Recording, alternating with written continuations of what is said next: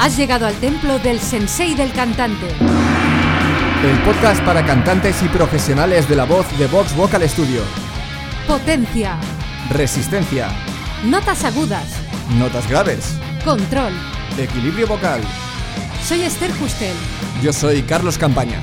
Si quieres saber más sobre la voz, visita nuestro blog en vtvs.es barra blog.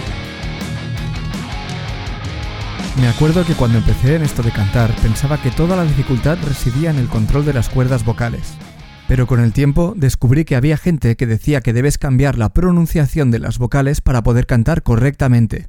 U, A, E, I.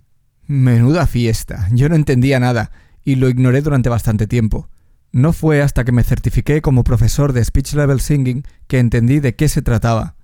Como sé lo confuso que puede llegar a ser, quiero tratar de explicarte con mis propias palabras de qué va todo esto de modificar las vocales, porque realmente es muy importante y creo que tu voz se puede beneficiar de ello.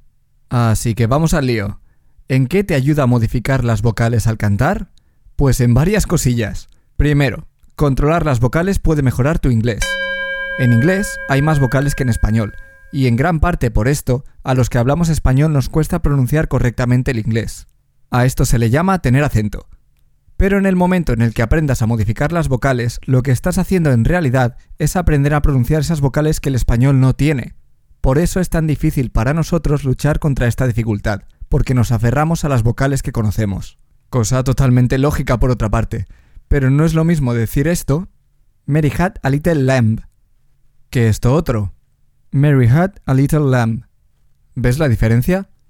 Por otro lado, una de las principales objeciones que me encuentro al enseñar esto a otras personas es que ellos quieren cantar en español y esas vocales no son españolas. Y yo estoy de acuerdo hasta cierto punto. Hay muchas formas de pronunciar una A y que siga sonando correctamente en español. Desde pequeños nos dicen que para vocalizar bien hay que marcar mucho las vocales, pero luego no hablas así en el día a día. Si te fijas, hay personas que harán las vocales muy marcadas y otras no tanto, y en ningún momento te suena raro. Segundo, Controlar las vocales puede mejorar un poco tu sonido. Las vocales las articulamos modificando unos cuantos elementos, como la lengua, la laringe, los labios, la mandíbula. Cada vocal responde a una posición de estos elementos, pero en cada posición puedes modificar ligeramente todos esos elementos, consiguiendo un sonido diferente. Ese sonido cambia porque estás potenciando más unas frecuencias que otras dentro del mismo sonido base. Si te das cuenta, estamos hablando de un ecualizador de tu voz puedes potenciar más los graves o los agudos, y el sonido cambiará, aunque estarás cantando la misma nota y la misma vocal, solo que el color será diferente. Una de las claves para mejorar el sonido de tu voz es encontrar esas posiciones de tus articuladores donde tu voz suena mejor, o donde suena como tú quieres. Pero eso no se consigue pensando en mover un milímetro hacia arriba la mandíbula y girar la lengua dos grados a la derecha, no. Se consigue centrándose en modificar las vocales para encontrar el sonido correcto y todos los ajustes ocurrirán automáticamente. Y tercero, controlar las vocales es necesario para cantar notas medias y agudas. Utilizar vocales incorrectas al cantar en un rango grave no es demasiado problema. Si mejoras tus vocales, mejorará el sonido, pero si no lo haces, por lo general tampoco te encontrarás con muchos problemas, al menos en este sentido. Pero cuando te empiezas a acercar a notas problemáticas, la voz es mucho menos permisiva, si no realizas los cambios de coordinaciones musculares correctos a medida que cantas notas más agudas, tu cuerpo intentará compensarlo de varias formas, siendo una de ellas la distorsión de las vocales. Es decir, te puede pasar esto. Esto ocurre porque el cambio que debería estar pasando en tus cuerdas vocales no está ocurriendo. La respuesta automática de tu cuerpo es la de abrir la boca más y más en un intento de potenciar las frecuencias agudas, que son las que estás intentando cantar. Esto es horrible, porque lo que estás haciendo es gritar, y eso es malísimo para tu voz. La clave está en conseguir que tus cuerdas vocales hagan ese cambio de coordinación. Pero, ¿cómo conseguirlo? Una buena forma es lo que se llama mantener la vocal pura. Si evitas que esa U se convierta poco a poco en una A, le estás privando a tu cuerpo esa respuesta automática y estás creando una posibilidad de que responda de otra forma, es como un trabajo a la inversa de fuera adentro. Como eso que dicen, si quieres tener confianza en ti mismo, actúa como si la tuvieses hasta que la tengas. Ahora vamos a ver qué tipos de vocales existen. Principalmente están las vocales cerradas y las vocales abiertas. Las vocales cerradas te ayudan a que tu voz esté más relajada y te permiten acceder más fácilmente a tu voz de cabeza. Te ayudan a ganar control sobre tu voz. Pero ten en cuenta que no son mágicas. Puedes llegar a forzar cualquier vocal, por cerrada que sea, pero al ayudarte a aligerar tu voz, son ideales para descubrir el rango agudo y para trabajar en descubrir y entrenar el paso de tu voz de pecho a tu voz de cabeza. Las vocales más cerradas que tenemos son la U y la I. Las vocales abiertas son más difíciles de controlar, pero son más fáciles de hacer con más potencia. Pero hay que tener cuidado con esto, ya que es muy fácil que la cosa se desmadre. Sí, tendrás más potencia, pero estarás gritando de nuevo y te harás daño. Hay que ganar control sobre esa potencia. Las vocales más abiertas que tenemos son la A, la E y la O. Y con todo esto seguro que te estarás preguntando cómo ganar control y potencia sobre la voz. Antes de seguir, quiero aclarar que hay muchas más cosas en las que trabajar para ganar control y potencia. Pero vamos a ver cómo las vocales nos pueden ayudar con esto. En realidad es algo bastante sencillo, pero llevarlo a la práctica no lo es tanto.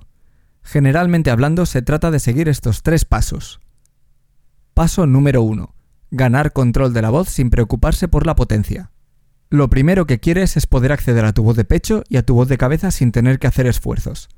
Después sería interesante tratar de pasar de una a otra sin que haya un cambio brusco.